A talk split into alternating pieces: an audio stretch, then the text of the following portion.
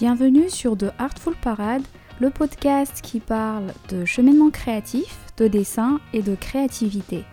Je suis Laura Jemiaz, portraitiste et artiste peintre.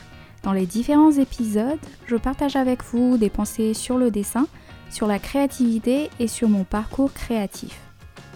Je publie deux nouveaux épisodes un dimanche sur deux. Vous pouvez trouver tous mes contenus créatifs sur les réseaux sociaux et sur le site de artfulparade.com.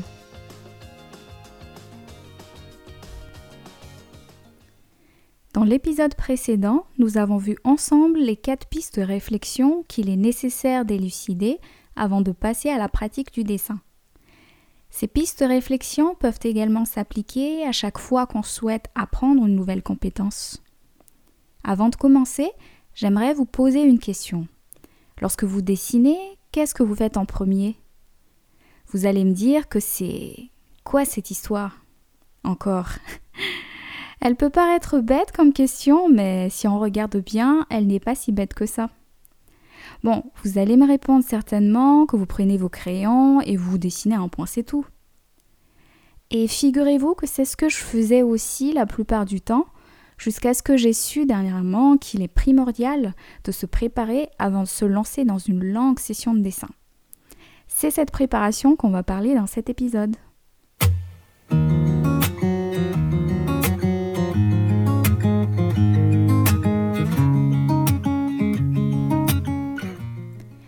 Fonction du moment où vous dessinez, c'est toujours préférable de commencer par une séance de relaxation. Si on est tendu, il y a de fortes chances qu'on ne soit pas concentré en dessinant. Alors, mettez-vous à l'aise, prenez de grandes respirations, détendez-vous avec une musique de fond si vous préférez, et éloignez-vous le plus possible des réseaux sociaux. Enfin, éloignez-vous de toutes les tentations et distractions qui peuvent vous empêcher de dessiner. Si vous dessinez le soir après le travail, je vous conseille vivement de commencer par une séance de méditation ou une séance de yoga de 5 à 10 minutes.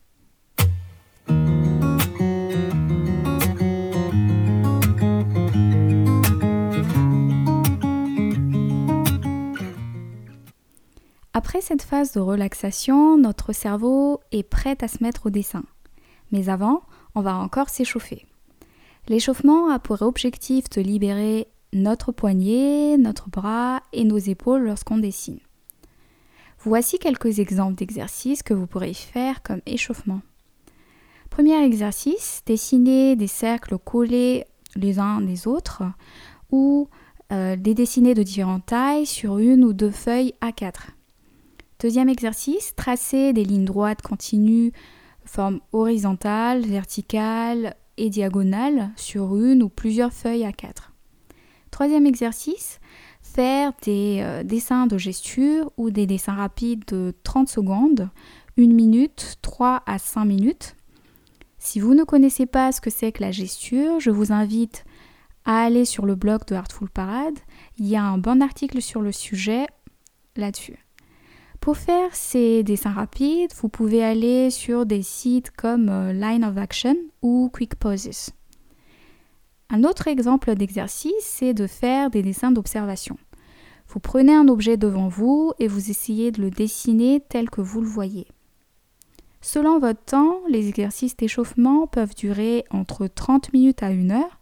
Si vous n'avez que 5 à 15 minutes pour vous consacrer au dessin, dans ce cas, je vous conseille vivement de faire uniquement des dessins d'observation.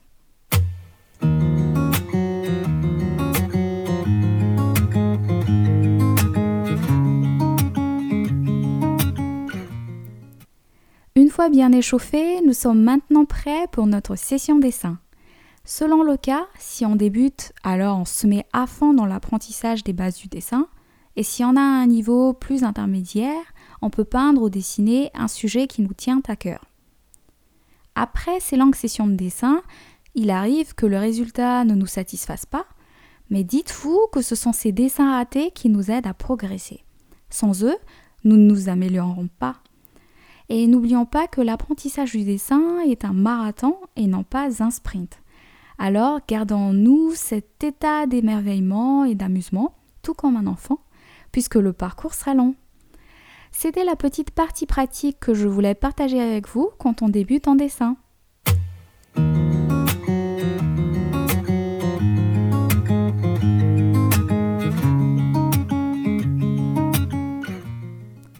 On se retrouve dans 15 jours, le dimanche soir, pour un nouvel épisode.